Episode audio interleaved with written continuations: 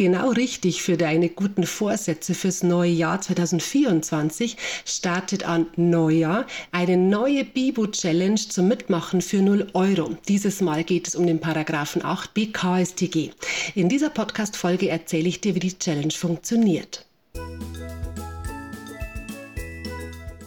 Hey und herzlich willkommen bei Mit Vero zum Bilanzbuchhalter deinem Podcast für angehende Bibus auf dem Weg zur erfolgreichen Bilanzbuchhalterprüfung IHK. Ich bin Vero, Dozentin für nationale Abschlüsse und Steuerrecht, IHK-Prüferin und Gründerin von Mit Vero zum Bilanzbuchhalter. In diesem Podcast teile ich regelmäßig hilfreiche Tipps und Tricks aus der Welt der Bibus mit dir. Ich wünsche dir viel Freude damit. In der Bibu Challenge zum Mitmachen für 0 Euro wiederholen wir an fünf Tagen hintereinander anhand von Aufgaben den Prüfungsklassiker Paragraph 8b KStG. Wenn du dich zur Challenge anmeldest, und das kannst du zum Beispiel über den Link in den Show Notes tun, dann bekommst du ab Montagmorgen Mails von mir. Und zwar immer morgens eine Mail mit dem PDF mit der Aufgabe.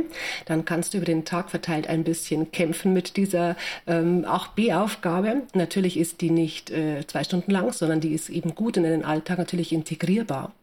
Und am späten Nachmittagabend bekommst du eine Mail mit der Lösung und dann veröffentliche ich hier auch eine Podcast-Folge Folge mit der Lösungsbesprechung.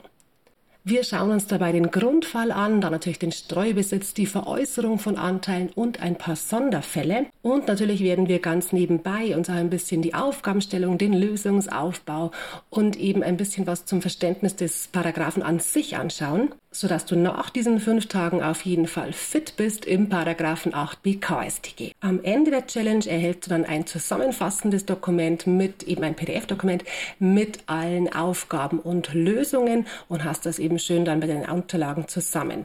Dieses PDF kannst du ausdrucken, das gehört dann natürlich dir.